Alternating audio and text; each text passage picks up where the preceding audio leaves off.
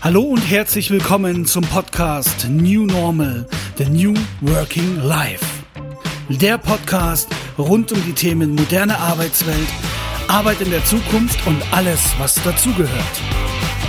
Für alle die, für die Arbeit mehr bedeutet, als nur von einem zum nächsten Wochenende zu leben.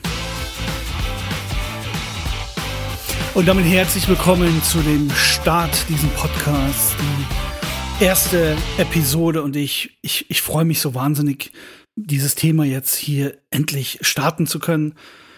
Und ich muss fairerweise sagen, diese oder eine Situation war jetzt wirklich so der Auslöser, dass ich gesagt habe, jetzt ist es Zeit für diesen Podcast. Jetzt müssen wir ihn ins Leben rufen. Die neue Normalität. Ganz kurz, lasst uns zurückblicken, was vor knapp einem Jahr passiert ist. Also wir sind jetzt hier im Februar 2021. Lasst uns retrospektiv gucken, was ist vor knapp einem Jahr passiert. Covid-19.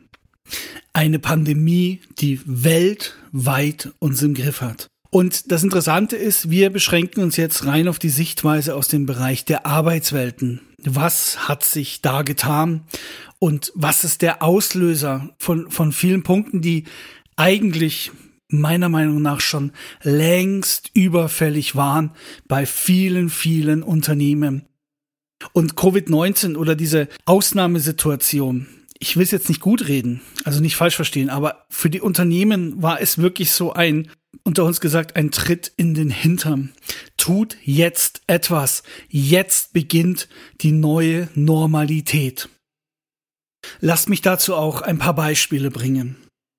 Covid-19 oder auch umgangssprachlich Corona genannt, hat eine eigene Arbeitsschutzregel konkretisiert auf der Grundlage des Arbeitsschutzgesetzes bekommen, nämlich den SARS-CoV-2 Arbeitsschutzstandard des Bundesministerium für Arbeit und Soziales. Und Ziel dieser Regel ist es, die Gesundheit der Beschäftigten während der Zeit der Corona-Pandemie, Epidemie durch Maßnahmen des Arbeitsschutzes wirkungsvoll zu schützen. Auf den rund 30 Seiten dieses Dokuments werden einige Beispiele oder Bereiche mit aufgelistet, die zum erhöhten Arbeitsschutz dienen. Dazu gehört zum Beispiel Abstandsregelungen, Mindestabstand, wie verhält sie sich mit Kurzzeitkontakten, Kurzzeitbegegnungen, Homeoffice als Form der mobilen Arbeit wird da drin auch erwähnt, also in der aktuellsten Fassung. Das Thema der Arbeitsplatzgestaltung in Form von Stellwänden, das Thema Lüftung wird auch dort mit angeschnitten. Also eine sehr umfassende, aber punktuell auf diese Epidemie abgestimmte Arbeitsschutzregel. Ein Aspekt, der ist so, so unbeschreiblich für diese Pandemie Homeoffice. Das ist ein absolutes Novum in der Vergangenheit, in der, wenn man zurückblickt, sowas gab es in der Form noch nicht.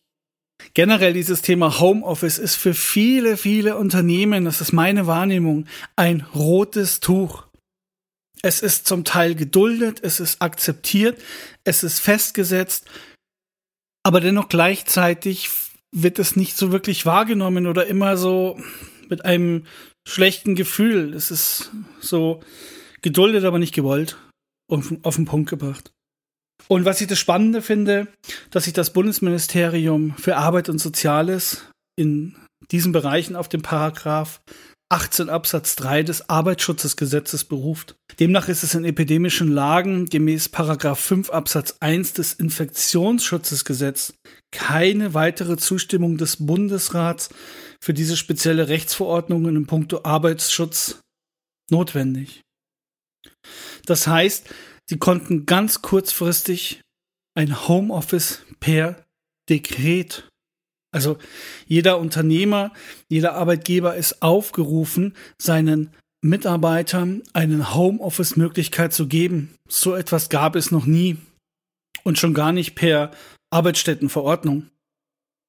Äh, man muss dazu fairerweise sagen, auch solche Eingriffe oder solche Entscheidungen sind, müssen immer zeitlich begrenzt sein. Deswegen ist es momentan auf Mitte März limitiert.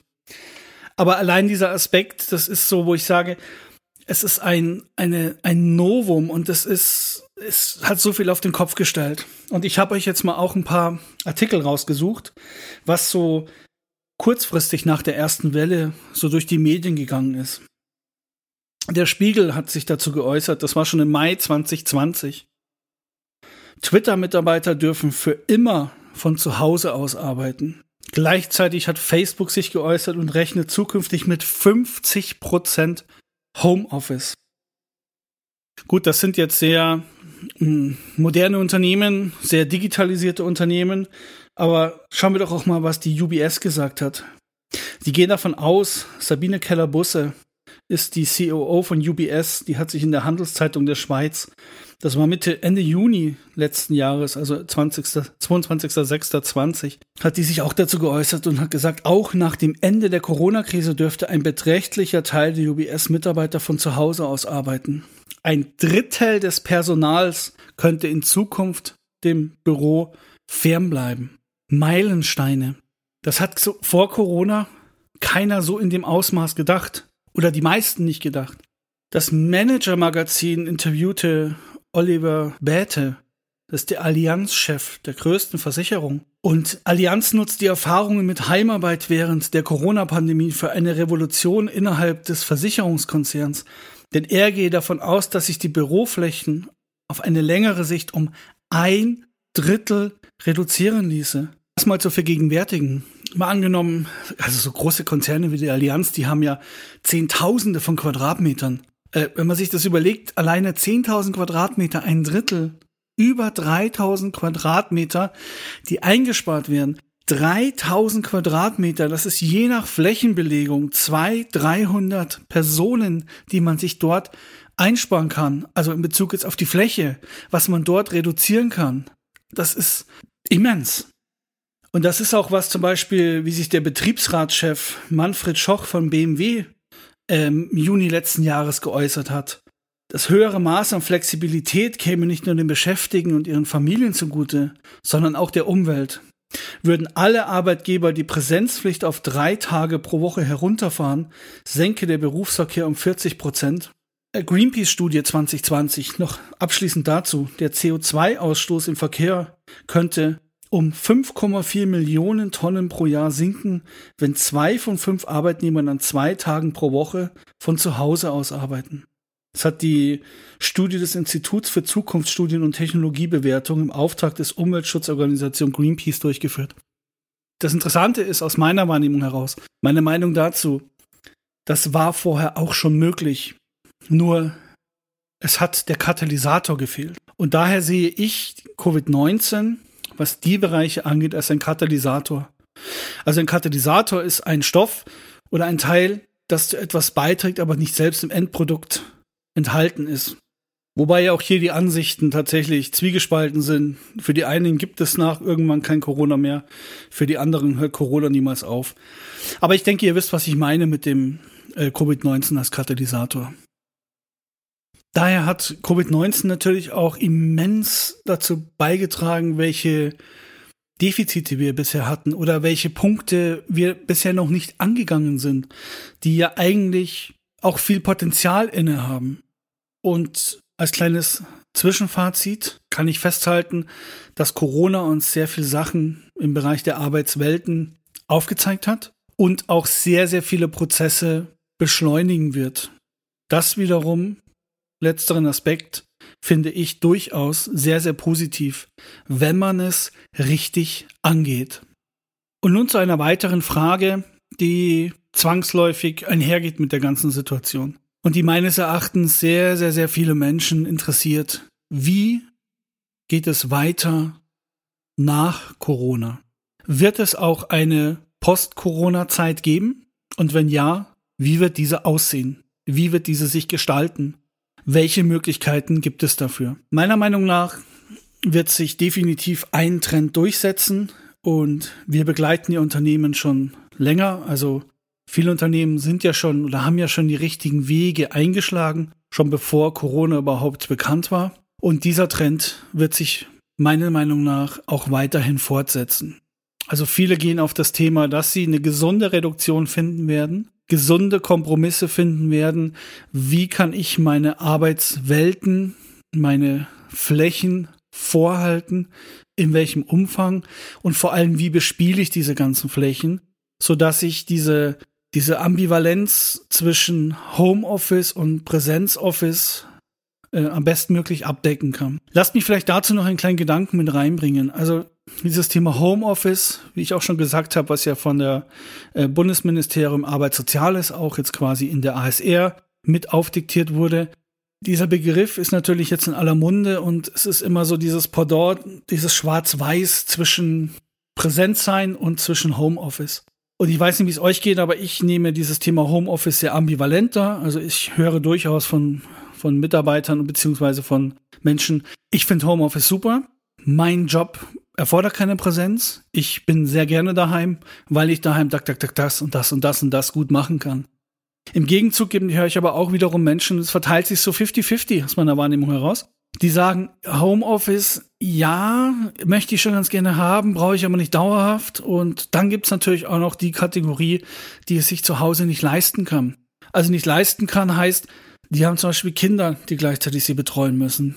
In deren Arbeitsalltag passt diese Familienkonstellation natürlich nicht so ganz hinein, weil die können nicht allem gleichzeitig gerecht werden. Also es gibt definitiv auch Leute, die sagen, hey, ich will wieder zurück ins Office gehen. Ich arbeite hin und wieder sehr gerne im Homeoffice. Nicht falsch verstehen. Aber ich will auch gerne wieder Präsenz zeigen. Und so dieser, irgendwo wird es dazwischen so einen Mittelweg geben. Worauf ich aber hinaus will, ist das Thema Homeoffice. Ersetzen wir es doch zukünftig durch Remote Work. Remote Work ist schon lange, lange im Bereich der Digitalisierung gesetzt, also remote, dass ich von theoretisch überall der Welt aus arbeiten kann. Heutzutage über die ganzen modernen Cloud-Systeme kann ich mich ja überall bequem einwählen. Die Sicherheit ist auch mittlerweile geklärt. Also von daher steht dem nicht mehr viel im Wege. Deswegen bin ich ein Riesenverfechter davon, dieses Home Work oder Home Office mehr Richtung Remote Work zu münzen weil dann ergibt es ein großes Ganzes, was auch sinnvoll ist. Sprich, die Unternehmen halten sich einen gewissen Anteil von Flächen vor, da komme ich später noch mal zurück. Die halten sich diese Flächen vor, gestalten die natürlich ganz anders, als sie bisher hatten. Also sprich, ganz einfaches Beispiel, brauchen wir für jeden Mitarbeiter einen Arbeitsplatz vorhalten? Nein, brauchen wir nicht. Und dass es da diese Überschneidungen gibt zwischen Remote und zwischen Präsenz. Und das wird definitiv ein wichtiger Bestandteil der Arbeit der Zukunft sein. Ja, und in diesem ersten Teil haben wir uns jetzt mal genauer angeschaut, was hat Corona so kurzzeitig oder auch mittlerweile mittelfristig bewirkt. Und im zweiten Teil werden wir uns damit auseinandersetzen und damit beschäftigen, wie wird die Arbeit der Zukunft kurzfristig, zukünftig aussehen. Deshalb freue ich mich, wenn ihr dabei bleibt, am Ball bleibt und auch die zukünftigen Folgen abonniert, damit auch ihr ein guter New Worker für die Zukunft werden könnt.